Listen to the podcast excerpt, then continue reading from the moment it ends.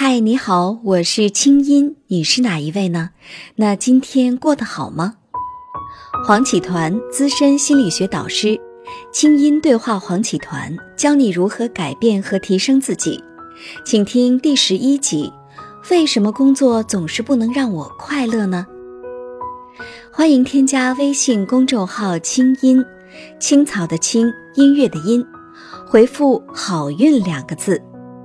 每周会送出日本原装进口的清酿梅子酒，每月会送出一部 iPhone 七手机，祝你好运。团长您好，今天这集呢，我们来说一说关于工作和快乐哈。其实我们身边好像因为工作而快乐的人并不多。我想到一个画面，就是我去美国旅行的时候啊，我发现有些年轻人他在麦当劳打工。他都非常非常的快乐，那种快乐的感觉会让我觉得，好像他不是因为麦当劳而快乐，也不是因为这份薪水而快乐，他会因为自己在劳动当中的付出和学到而非常的快乐。可是看到我们的很多年轻人在工作当中的精神面貌，老实讲，确实是不如国外的呀、港台的呀这些年轻人在工作当中呈现的精神面貌更好，好像都是有点不开心，有点压抑。有点找不到自己的这种状态哈，那为什么工作很难让我们快乐起来呢？是的，如果工作不快乐的话，其实人生就毁了三分之一了。嗯，因为我们一生中大概有三分之一的时间要用在工作上，所以这是一个一定要好好的去思考或者去改变的一件事情。嗯，那至于工作为什么不快乐呢？我想。大致有两个原因，第一个原因就是我们上面几集曾经说过的，你找对工作了吗？如果你找的工作跟你的兴趣是相关的，我想你一定会喜欢上你的工作，嗯，那么你的人生也一定会很快乐。但是如果你找对了工作，或者找过了各种各样的工作，你依然不快乐的话，那我想就是第二个原因了，嗯。你本身就是一个不快乐的人啊，跟工作无关。嗯嗯，本身是一个不快乐的人。对，所以我们要问问你，除了工作不快乐，你别的地方你快乐吗？嗯，那让我想起了一部电影，我曾经很早以前看过一个电影，叫做《野草莓》。嗯，这个《野草莓》讲述一个故事，就是一个老教授，那么他在去领一个奖的时候。他儿子的老婆陪他开车去到一个地方领奖，在一路上发生的一些故事。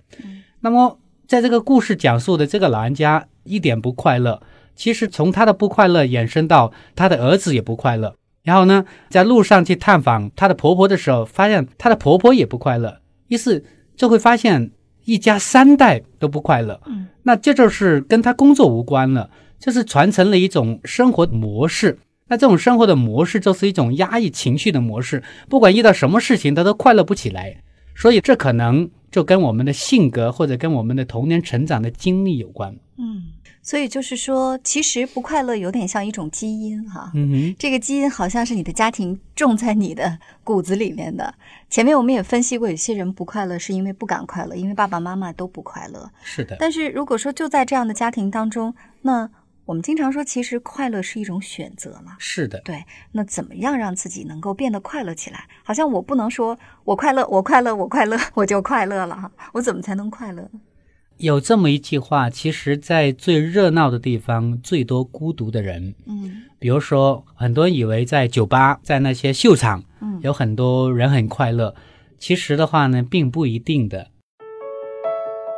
清音心理访谈每周三上线，欢迎添加我的微信公众号“清音”，在那里每天晚上有我的晚安心灵语音、心理专家的情感问答和滋养心灵的视频、音乐和文字。听清音，学习爱，让你成为更好的自己。你的心事和故事，有我愿意听。曾经看过一个很经典的例子。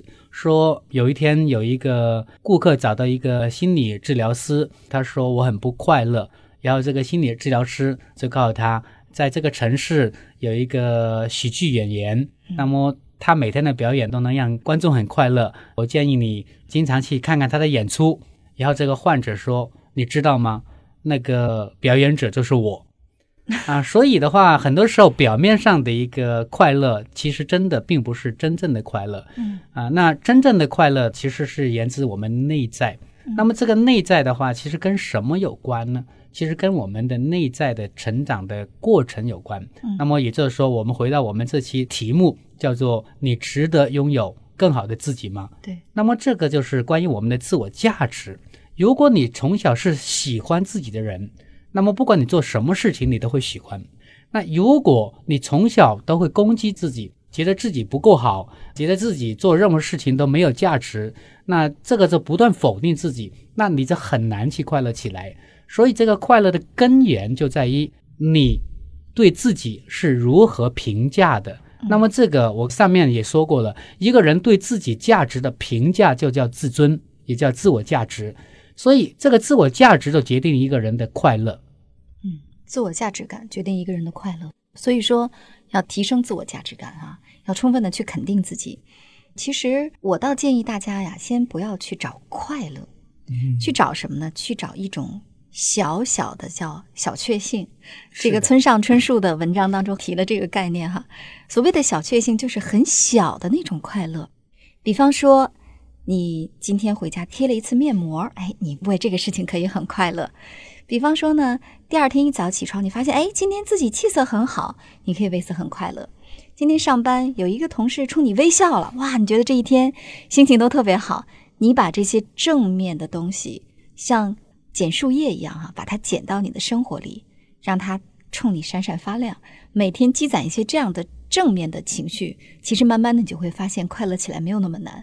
快乐并不是一个很大很大的东西，我必须要今天就中了彩票我才能快乐，或者必须要我的我的男神今天突然向我求爱了我才会快乐，不是那样的。其实快乐确实是你自己选择出来的结果。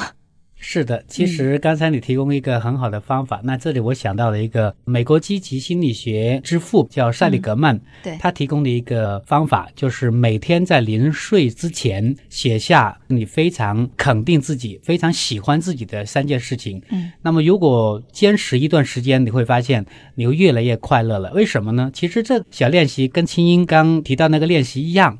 不断肯定自己，不断欣赏自己的一些小确幸，其实就是提升自我价值。它的快乐的内核不在于你中了彩票，中彩票这是偶然的事件，就算你很快乐，那也是短暂的。一个人终生的快乐，还是要源自于对自己的认同、对自我的肯定、对自己的欣赏、对自我的接纳。没错，其实周围的一切，你的人际关系、你的工作、你的恋爱，周围的人大家怎么看你，这个世界发生了什么，你投射出去怎样的看法，所有这些其实都有可能不是真相，它只是镜像。所谓的镜像，就是周遭的一切都是你的镜子，它反映出的是你对你自己的态度。所以，假如说你不快乐，你可以借照着不快乐这面镜子来看看你自己。你喜欢你自己吗？你觉得自己是一个可爱的、值得爱的人吗？当你能够回答这个问题，并且答案是肯定的时候，我相信，不管是工作还是生活，其实你都比较容易找到快乐。最后告诉大家一个秘诀：快乐的人工作也比较容易成功。好的，那今天我们的话题呢就到这儿，我们下次啊，请团长来跟大家聊聊拍马屁，哎，怎么拍领导马屁不至于拍到马腿儿上？我们下次听听团长的高见。清音系列心理访谈，你值得拥有更好的自己。清音对话心理专家黄启团，下周三继续为你播出。也欢迎添加我的微信公众号“清音”，你的心事有我愿意听。我们下周见。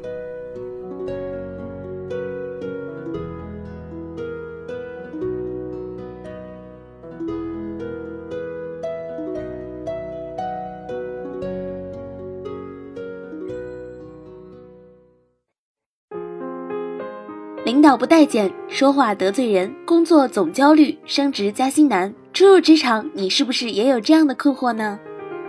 添加微信公众号“清音”，后台回复“职场”，六堂课让你从职场小白变身职场老司机。